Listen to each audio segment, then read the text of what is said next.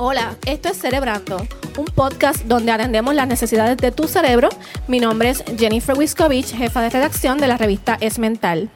Y yo soy Neisha Mendoza, periodista de Es Mental, tu revista de salud mental y bienestar. Nos encuentras en esmental.com y en las redes sociales. Como de costumbre, estamos con la doctora Irmari Rosado, la psicóloga clínica. Hola doctora, bienvenida. Saludos, saludos a todos los que nos sintonizan, nos ven, nos escuchan, nos siguen. Un día más estamos aquí. Así mismo es, ¿cómo están? ¿Están bien? Yo estoy muy bien, muy bien. ¿Y ustedes cómo están? Muy bien. Qué bueno, pues me alegro. Pues hoy estamos en otro, otra edición de Celebrando. Tenemos otra pregunta, otra duda, otra, ¿verdad? otra interrogante de, de un participante que nos envió a través de, de las redes sociales. Así que vamos a estar escuchándolo rapidito. Claro. ¿Quién nos hace la pregunta hoy? Pues nos las hace Natalie. Vamos a escuchar a Natalie de 24 Súper. años. Saludos, mi nombre es Natalie, tengo 24 años y mi pregunta sería con relación a las amistades, ¿cómo yo puedo alejarme de amistades que yo sé que son tóxicas en el fondo, sé que no me quieren bien, que nada más me buscan cuando necesitan, que no me apoyan, que cuando me llaman es como que para, ahora sí que como que para sacar información y chismear, ¿cómo yo puedo cortar con esas amistades? Porque se me hace bien difícil porque son personas que conozco desde chiquita, que son como familia. Y aunque yo sé que me hacen daño, pues al considerarlos como familia se me hace difícil este cortarlos, no contestarle las llamadas, los mensajes. Y esa básicamente sería mi pregunta. Aquí escuchábamos a Natalie. Natalie tiene una situación, ¿verdad? Que tiene unas amistades que ella cataloga como tóxicas, pero yo quisiera saber qué, qué es un vínculo tóxico, doctora. Bueno, un vínculo tóxico, ¿verdad? Como bien lo dice la palabra, es un vínculo debe ser una relación afectuosa, saludable, en la cual ambas partes, ¿verdad?, estén comprometidas, exista algún tipo de respeto, de afiliación, de cariño, de compatibilidad. Y entonces, todo lo contrario, un vínculo tóxico es cuando todo eso no sucede. Un vínculo tóxico se puede dar cuando en muchas ocasiones existe lo que es la manipulación, existe lo que es la, esa obsesión no saludable por estar con la otra parte, la otra persona, cuando tu personalidad se ve un poco pues desvalorizada, cuando ya tú no eres la misma persona simplemente por agradar a otra persona, comienzas a cambiar completamente y con el tiempo te das cuenta que esa relación que estás teniendo, en vez de ser una relación que, que aporta a tu vida, que te acepta, que te valida y que te acompaña, es todo lo contrario.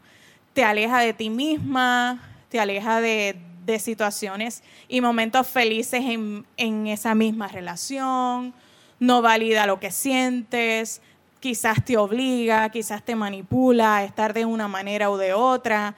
Y entonces cuando se dan esos conflictos y en muchas ocasiones en las relaciones no se trata de manera saludable, no se escucha, no se usa lo que es la asertividad y no se respeta ni se acompaña, pues ya debemos, ¿verdad?, tomar en consideración alejarnos de esas personas que, que no aportan a nuestra vida.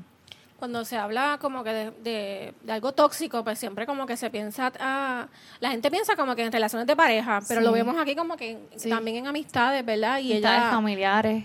exactamente, que va más allá Sí. de, de una relación de, de pareja. Y como bien ella dice, es bien difícil cuando tú llevas toda la vida compartiendo con esa Sí. amiga o ese amigo y entonces te das cuenta que, Que no ya- es beneficioso. que no es beneficioso para ti, entonces tienes esa presión social, Sí. porque quizás es que la conozco de toda la vida, es que mis papás conocen a sus papás, es que quizás somos vecinos, y entonces pues esas cosas tienen peso, tienen tienen- como un peso y no te ayudan mucho como que a tomar peso. esa decisión. Exacto. Sí, porque lo, lo piensas y te, te sientes como que mal, ¿verdad? Porque piensas como que, ay Dios mío, ¿cómo me alejo de esta persona si esta persona prácticamente es familia, ¿sabes? La veo todos los días, hablo con ella todos los días, pero hay que pensarlo bien porque no queremos, ¿verdad? Amistades que nos estén restando en nuestra Claro, vida. y no debe ser así, no debes permanecer en una relación donde se te desvaloriza, donde es in- indirectamente, ¿verdad? Se te está manipulando,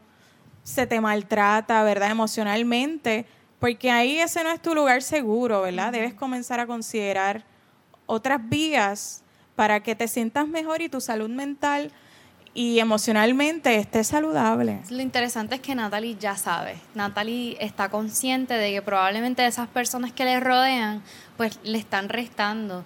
Entonces ahora es como esa, esa enigma o esa disputa de como que tomar esa decisión. Sí, que eso es lo que está mostrando aquí, que ella, ella quiere tomar una decisión, pero se le está haciendo difícil por los vínculos que ella tiene con, esta, con estas amistades. Pero hay algo bien importante que ella lo identificó, como bien estamos hablando aquí. Ya ella lo identificó, aunque se le haga difícil, ¿verdad? Ella sabe que en algún momento ella tiene que tomar quizás ese espacio y comenzar a cortar con esa relación porque ya no es una saludable para ella. Ok, pues quiero seguir con Neisha, pero antes quiero agradecer a nuestros auspiciadores, a las personas que hacen posible que este podcast se lleve a cabo. Este podcast es traído a ustedes en parte gracias al apoyo de FHC, First Healthcare. FHC cree que la recuperación es posible y quiere ayudarte a lograrla. Conoce sus servicios en fhcsaludmental.com y también queremos agradecer a Caficultura, donde mejor se toma café en el viejo San Juan. Bueno, eh, ¿cómo, ¿cómo podemos empezar ese proceso una vez ya eh, identificamos que estas personas pueden ser un poco tóxicas para nosotros? ¿Cuál es el primer paso para poder tomar esa, ¿verdad? Ese, esa decisión de alejarse? Bueno, primer paso ya, ya ella lo tiene, ya Natalie lo tiene, que es identificar. Ya. Ya ella identificó que quizás las redes de apoyo que tiene alrededor no son unas redes saludables, son tóxicas. Segundo, estar consciente. No es lo mismo identificar que, estás, que estar consciente de que tenemos que comenzar a culminar, ¿verdad?, con lo que es esa relación. Tercero, conocerse a ella misma, comenzar ese proceso de introspección que yo he comenzado a dejar desde que estoy en esta relación, ¿verdad?, de amistad. ¿Qué cosas ha cambiado en mí? Sí. para que ella pueda comenzar quizás a todo ese lado, podemos decir un lado oscuro que su personalidad ha tenido, o sea, porque en muchas ocasiones las relaciones tóxicas son tóxicas por eso mismo, porque no validan lo que ella es, no hay aceptación, no hay validación, no hay respeto. Y las personalidades comienzan a cambiar, comenzamos a actuar de otra manera y nuestra propia personalidad se ve trastocada. Comenzar a identificar qué, qué cosas ella ha dejado y comenzar a realizarlas hasta que ella pueda conseguir, ¿verdad?, sentirse bien emocionalmente. Importante visitar un psicoterapeuta, ¿verdad?, un psicólogo y conocer otras personas, Sí. estar abiertas a conocer gente nueva. Adelante, Jennifer. No, y- Sí, y- vamos- estamos emocionadas con el tema y Sí. queremos hacer una misma pregunta a la vez, pero adelante, No, Jennifer. le quería mencionar que también nosotros en las revistas Mental hemos escrito sobre el tema de la amistad y cuán importante es tener amigos y Claro. amigas. eh, la socialización es Sí. esencial para el ser humano. Sí, sí, y, y sobre todo para sentirnos este, bien y estar contentos, felices, Claro. ¿verdad? Reírnos con nuestras amistades, pero cuando vemos que las amistades, pues, son como las amistades de Natalie, pues entonces hay que pensar dos veces si, si tenemos que salir, pero en efecto tenemos que salir de esto, ¿verdad? Para Claro. poder seguir adelante, que no se nos afecte nuestra salud mental, que es lo más importante. Así ¿Y es. cómo se puede ver afectada nuestra salud emocional cuando tenemos ese, ese, ese tipo de personas alrededor? Bien importante. La autoestima comienza a disminuir. Tu personalidad comienza a cambiar simplemente por agradar a otra persona. Entonces comenzamos a tener quizás este tipo de personalidad complaciente porque te agrado a ti, pero no me agrado a mí mismo o misma. Sí. Adicional, tus patrones del sueño, tus patrones de alimentación, puedes comenzar, ¿verdad? Si más de dos semanas tienes estos cambios en alimentación, en patrones de sueño, tristeza profunda, sentimientos de melancolía. Puedes comenzar a experimentar síntomas asociados a lo que es un cuadro de depresión mayor, entre Sí. otros, ¿verdad? Por decir uno. Y entonces así te puede afectar la salud mental. También puedes comenzar a crear unos esquemas de pensamiento en los cuales quizás no quieres comenzar a conocer nuevas personas y comienzas a evitar relaciones. Porque esta relación no me fue bien, esta amistad no es la mejor, comienzas a alimentar esos pensamientos de que fue mi, mi amiga o amigo por toda la vida y está actuando así, que puedo esperar de otra persona. Y esas cositas, pues, son las que nos pueden pasar y muchas otras, pero por decir las más Algunos generales, sí. pues serían. Sí que podemos pensar como que todo el mundo es igual y tenemos un poquito de miedo cuando volvemos a tener otras amistades, pero no necesariamente Exacto. nos va a pasar lo mismo nuevamente Claro. con, con esas Sí, que personas. cada ser humano es distinto y las experiencias por ende son distintas. Claro. Eh, claro, y tenemos que darle oportunidad a otras personas de, de acercarse a uno también y no pensar que nos va a pasar lo mismo Claro. Y con ellos. Y también eso, ¿verdad? Tiene una razón de ser. Las personas que actúan así en muchas ocasiones es que en su vida, sus modelos de crianza, quizás fueron trastocados emocionalmente, abusados emocionalmente Ya. y comenzaron a crear otros apegos, Ajá. ¿verdad? Otros apegos que no son saludables, por decir así. Y por eso las relaciones en la vida adulta comienzan a ser de esa manera.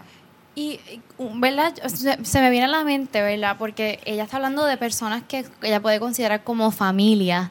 Entonces, estas relaciones que pueden ser tóxicas, ¿se pueden enmendar? ¿Pueden tener alguna solución?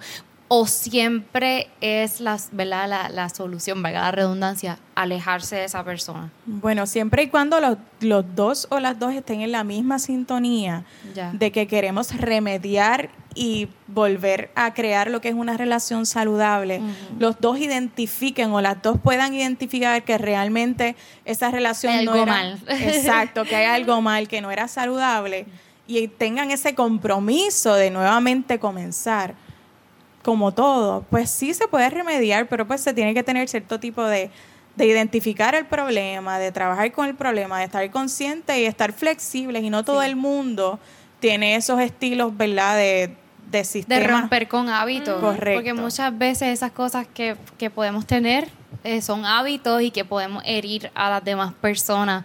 Y pues romper con hábitos es difícil, pero finalmente me imagino que obviamente la guía de un psicólogo o una psicóloga clínica en estos procesos es, eh, impre- ¿verdad? Ay, Dios mío, es necesaria. Claro, sí, Importante. por supuesto. Gracias, sí, se me escapó la palabra. Importante porque a veces uno no tiene las herramientas y necesita ese apoyo de un profesional, ¿verdad? Que nos ayude, nos guíe, nos, nos lleve en el proceso para poder tomar estas decisiones que no son fáciles porque después, como en el caso de Natalie, ya hay un vínculo que va más allá y, y ya hay una, una amistad tan fuerte que son como si fueran familia y es más complicado. Claro, claro. Claro que sí.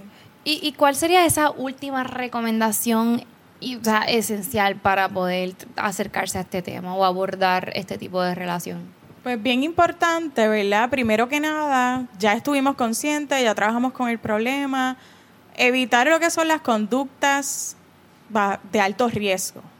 Cuando estamos en situaciones de, de bastante pues adversas, situaciones problemáticas, nos sentimos mal, comenzamos a tomar decisiones a la ligera, comenzamos a actuar de manera impulsiva. Ya. Debemos, ¿verdad?, comenzar a evitar eso, ya que ahí pueden estar conductas de alto riesgo.